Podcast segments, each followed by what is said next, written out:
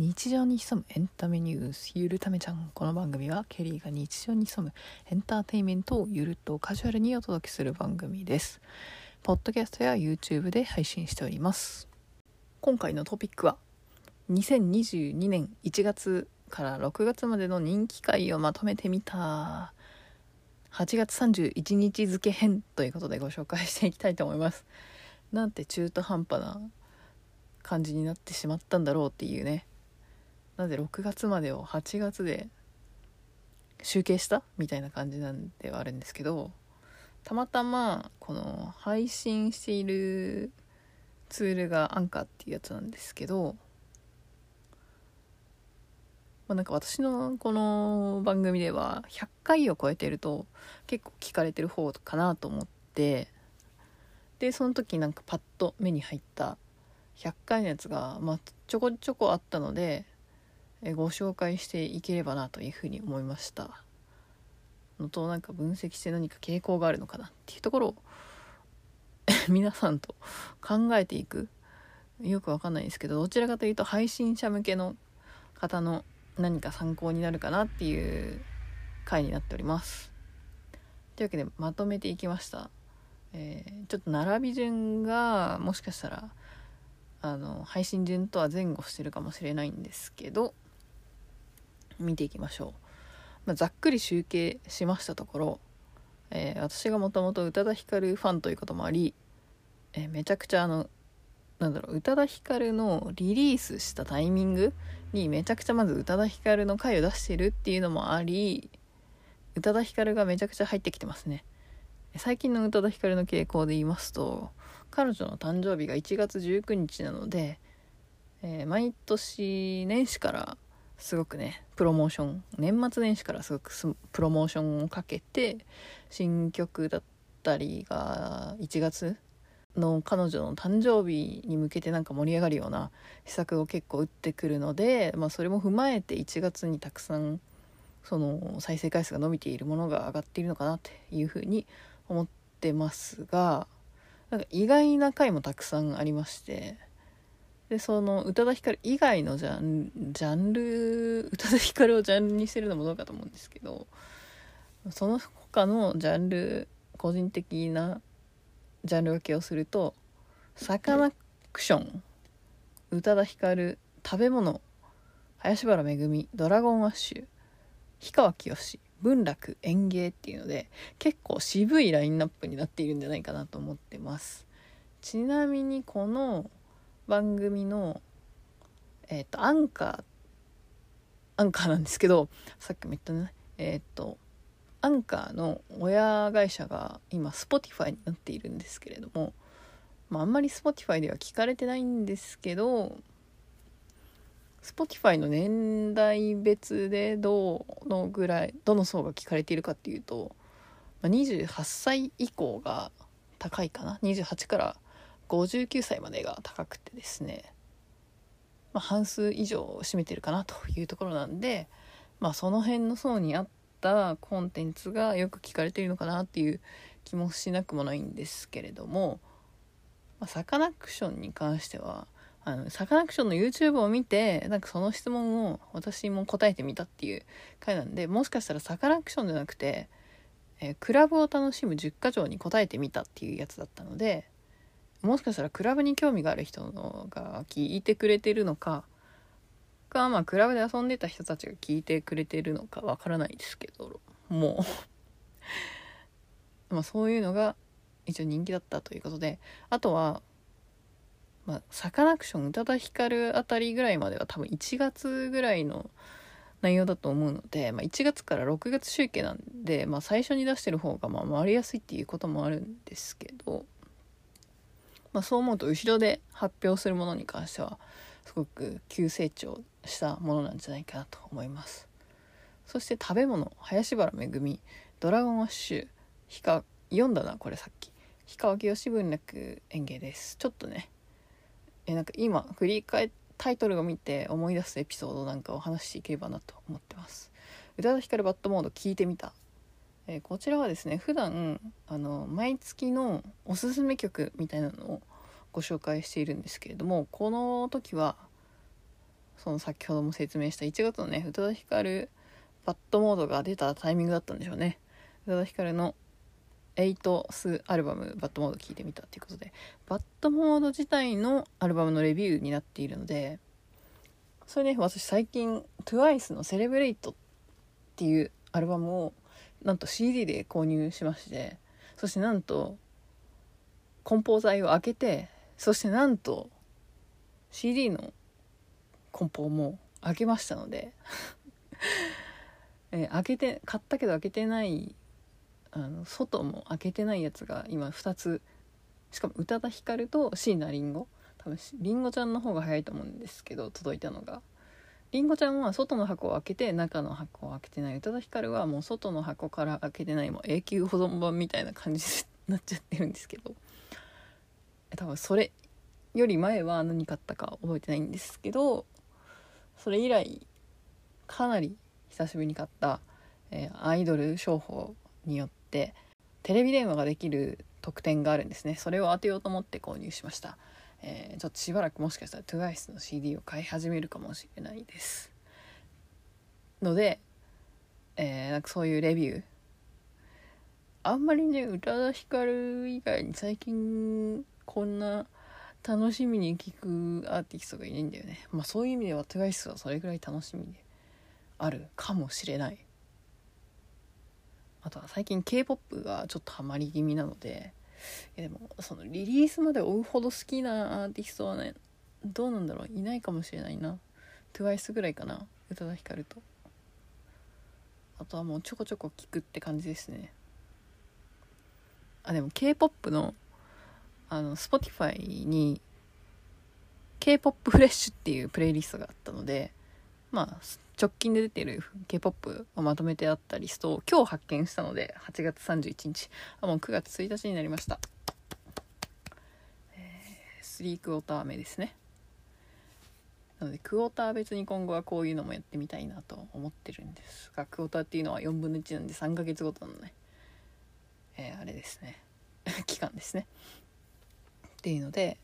このアルバムごととか CD ごとシングルはさすがにあんまりやる意味かなと思うんで、えー、韓国だと、まあ、シングルの代わりにミニアルバムとアルバムしか出ないみたいなので、まあ、そういうミニアルバムとかアルバムの全体のレビュー。Perfume とかプラズマっていうアルバムが最近出たんですけど、まあ、それもちょこちょこ聴いているのでできなくはないですがどうなんでしょうか。はいそしておアンカーのデータが変わりましたね今。えっと次が宇多田ヒカルの有料配信ライブ「ヒカル宇多田ライブセッション from エアスタジオズ」見てみたっていうので、えっと、またこのバッドモード関係で、えっと、宇多田ヒカル初の有料配信ライブを鑑賞しましたっていうポッドキャストを配信しています。でその時のなんかデジタルチケットみたいなのがあるんですけどあのポッドキャストのアートワークにも入れてるんですけどスマホの待ち受けはいまだにそれになってるぐらい宇多田ヒカルは好きです。そしてそして次が宇多田ヒカルバッドモード Spotify ライナーボイスプラス日本語イングリッシュで聞いてみたっていうので宇多田ヒカルが BAD モードを本人解説してるっていう Spotify の企画があったんですけどしかも日本語版と英語版で両方出てって英語版の方が詳しく話してたので英語版の方がおすすめでしたっていうね内容です。すごい意外となんかこのタイトルを見ただけでなんとなく思い出せるっていう。そして、えー、これが結構飛び道具的な感じなんですけどもやし VS 豆もやしが意外とあの100回以上見られてんだなっていう驚きでした。えー、っとなんだっけ普段の生活をちょっと良くするだけでも楽しめますよっていうのでもやしから豆もやしにしたら豆もやしがめちゃくちゃ美味しかったっていう話ですね。最近あんまり買えてない、まあ、もやしも豆もやしも買ってないんですけど、えー、また早く食べたいなと。鍋のシーズンとかにいいんじゃないでしょうか。そしてもやしを挟んでまた宇多田ヒカル。えっとあ1月のおすすめ曲なので宇多田ヒカルサムエアニア・マルセイユルズマルセイユあたり1月のおすすめ曲ということでここまで1月ですね。おそらく。えっ、ー、とサカナクションのクラブを楽しむ10か条ともやし以外は全部宇多田ヒカルでそして全部100回以上回ってるっていう、えー、宇多田ヒカルリスナーさんも大好きなんですかね。ありがたいですね。そして多分もうこれが1月以降だ2月以降だと思うんですけど林原めぐみ VS 早口言葉一発勝利のビギナーズラックということで林原めぐみさん声優さんの何だったっけ？あ東京ブギーナイトっていうラジオ番組があって、えー、ラジオ番組の紹介も、えー、どこかポッドキャストでやっていると思うんですけれどもなんかあれですねエヴァを見て気持ちが高まっちゃったんですよね。で YouTube を見てたら切り抜切り抜きじゃないな。何だろう。切り抜切り抜きじゃないな。天才的なラジオのあのー、アップロードがあったのでそれを聞いていたらなんかそれを聞いて調べたらおっとどうやらまだ未だにやっているラジオ番組らしいぞということで聞いてみて、えー、早口言葉のコーナーがあるんですけれどもそれをそれに勝つと林原めぐみの直筆サインがもらえるっていうね、えー、コーナーでなんと、えー、手紙手紙じゃないメールか。メールを出して一発採用されて、えー、そして研究に研究を重ねた早口言葉プラス、えもう林原さんの演技力、えなんだっけ憑依？憑依だったっけ？いたこ声優って呼ばれてる林原さんなんですけれどもえー、いたこしすぎなんか変なキャラクターポケモンのねキャラクターをその早口言葉に入れてたんですけれども、えー、感情移入しすぎて、えー、感情迷子になっておそらく間違えたんじゃないかなと。間違えたっていうか詰まったんじゃないかなっていうことで、えありがたく、え直筆サインをいただいたというような話になっております。そして3月のおすすめ曲「Dragon Ash Life Goes On」うん何でしょうかねこれは。多分転職をしたぐらいの単位転職をする？転職かななんかのタイミングで。なんか Life Goes On 多分この回でもご紹介してると思うんですけど。うーんなんていう意味だったっけな。それでも生きていくみたいな感じだったと思うんですけど。まあ、 Life Goes On で検索したら BTS が出てきたんですけど、まあ、BTS より Dragon Ash の曲の方が良かったなみたいな感じで紹介してたと思います。すごい何も聞き返してないのにすごく出てきますね話が。っていう回でした。そして氷川きよし活動休止前のツアーに行ってみた。ということでえー、ポッドキャストをご紹介した回が氷川さんのポッドキャストをご紹介した回が大反響があり、え、活動を休止するというニュースも聞いたので、え、近くでやっていたのもありそして近チケットも取れたので行ってみたっていう話ですごい歌声も良かったんですがうーんなんか YouTube のコメント欄がすごい過去一大荒れしたかなというところですね。まあ、これ以降実は氷川さんの舞台見に行ったんですがちょっとなんかそのコメント荒れるのもなーみたいなのもありあとはぶっちゃけ去年の多分11月12月ぐらいから滞っている舞台関係のもあるので下手したらそのまま全部一緒にお蔵入りする可能性もなきにしもあらず永遠に言ってますね。そして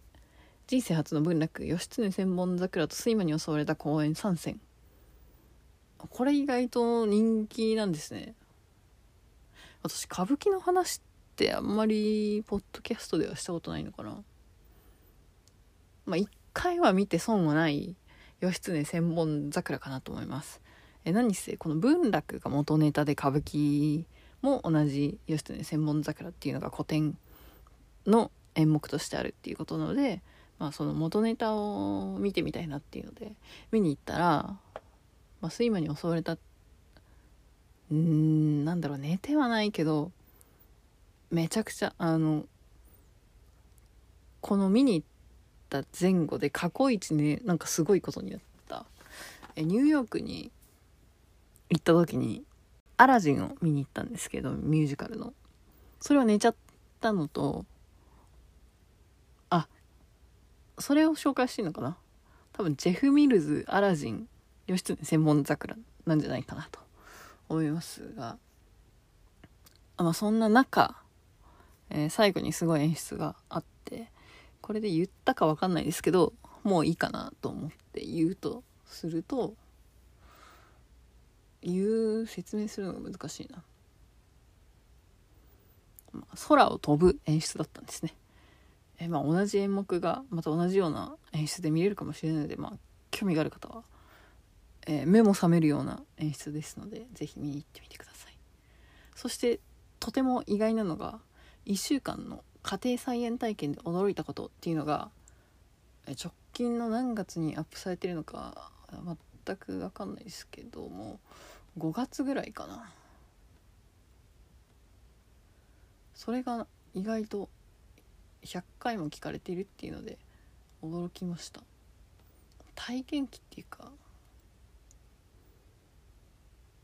まあ体験はしたんですけど、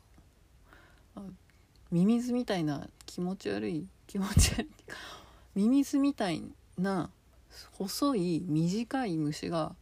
すごい大量に飛んでたっていうのがちょっと衝撃的すぎて5月ですねやっぱり。ああそうですね。すごい回ってますね。ちょっとこれはなんか記念に撮っとこうみたいな感じで撮った 感じですかね。なので5月、ま、3ヶ月ぐらいで100回以上行ってれば早い方なのかな。わかんないですが。まああと2回で100回超えるみたいなのももうあるんですけどあと数回でね100回以上っていうのもあるんですけどたくさん。まあ今回はまあ6ヶ月とか8ヶ月とか経ってるとは思うんですけどなんか3ヶ月で100回とか行ったら面白いですよね。おあたまたま今他のページも見てたんですけど2001年10月氷川きよしキーの「おかえり晩ご飯おすすめポッドキャスト」っていうのでご紹介して、えー舞台を見に行ったんですけどちなみにそっちの方はもうちょっとで1000なので10倍ぐらい聞かれてるっていうありがたい状態になってます。ちなみに同じ話を YouTube にもアップしてるんですが確かそっちは1万人をなんと超えましてていうか氷川きよし会が両方とも1万回超えてますね今見たら。驚きの、えーそんなに聞かれるもんなんですかね。10, 倍10倍計算合ってるかな？あ10 100倍かな？100倍だと思います。すごいですね。大人気。というわけでねまだある。まだ見ぬネタも出したいんですけどちょっとねさすがに氷川さんのあの最後に見に行った舞台はお芝居だったんでちょっと役名とかね忘れてきちゃってるんで調べながらやろうかなと思うんですけど長くなっちゃった。というわけで2022年1月から6月までの人気回をまとめてみたということでえっとノートの方には YouTube の画像を貼ってるんですけれども、えアンカーベースでアンカーベースって書いておこうかな。えっとアンカーベース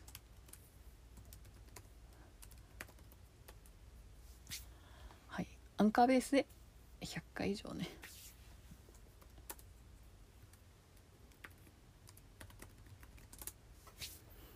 ということでご紹介してみました。やっぱりもともとなんかその人の紹介みたいなのもものが多かったのでサカナクションの NF パンチっていうのを YouTube で見たので、まあタイトルに入れさせてもらってはいるんですけれどもなんかこの例えば芸能人に聞いてる質問に答えるみたいなよくわかんないですけどなんか私の人となりを説明するみたいなものは授業需要があるのかわからないですけどちょっとなんか自分色ももうちょっと出していけたらいいのかなというふうに思ってなんかこのサカナクション、うん、クラブ10か条に答えてみたフロムサカナクションの NF パンチ。なんか面白いインタビューとか質問だなみたいなのに答えてみました。なのでそのサカナクションっていう言葉が良かったのかクラブが良かったのか10か条に答えてみたのが良かったのか何が良かったのか分かんないですけど、まあ、宇多田ヒカルは大当たりでしたっていうところと数がすごい4個ぐらいね100個以上あってるのと氷川きよし会もポッドキャストの紹介は多分2021年のやつだったんで今回は入ってないんですけれども YouTube での伸びがえげつなかったです。そして全体的に見ると結構渋めのあの内容が上がってるんですけどちょっと今後は TWICE とか K-POP とか増えるんじゃないかなと思っておりますしあとは最近 Kindle の本をたくさん買ったのでまたそちらのご紹介もできればなと思っておりますし、え最近気な気になる漫画とこのポッドキャストとか収録しているような人とかに良さそうな漫画の紹介を見たのでちょっとなんか漫画見てみて面白そうだったらご紹介できればなと思いますし、えー、と漫画紹介しようと思ってたやつが1個あったんですけどドラマ化してドラマも終わっちゃったんでちょっと出すタイミングがよく分かんなくなってます。はいというわけで今回はこの辺でちょっと長くなったんで終わりたいと思います。はいというわけで今回はかなりフリートークな感じでえー、ざっくりお伝えしてみたんですけどどうだったでしょうか、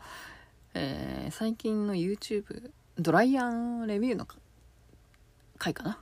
で喋、えー、り方がなんかあんまり好きじゃないですっていうね YouTube でコメントがあったんですけど、えー、まあ、聞いていただいてありがとうございますっていうのと、えー、ご期待に添えなくて申し訳ございませんっていうところなんですがもう喋り方なんて自分でもいいとは思ってないんですがそんなに理想を突き詰めると多分もうアップロード一生できなくなってしまうので、えー、ちょっとこのぐらいの感じで引き続きやらせていただければなと思いますし、えー、どうしてもどうにかしろというのであれば是非ね別にそのコメント書いた人じゃなくてもですね編集手伝手伝手伝カミカミですね。手伝ってやるぞみたいな方がいらっしゃればもう完全ボランティアにはなってしまうんですけどで私の収録はすごくはっきり言ってもうイレギュラー更新でしかないんですけれども。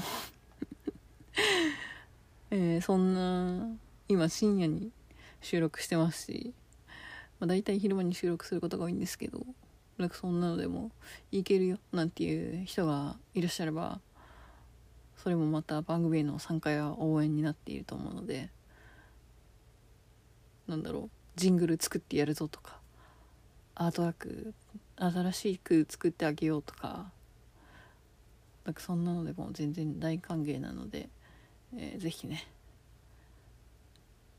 あ応援していただければ嬉しいなと思いますし本当にコメントもいただけるだけでありがたいんですが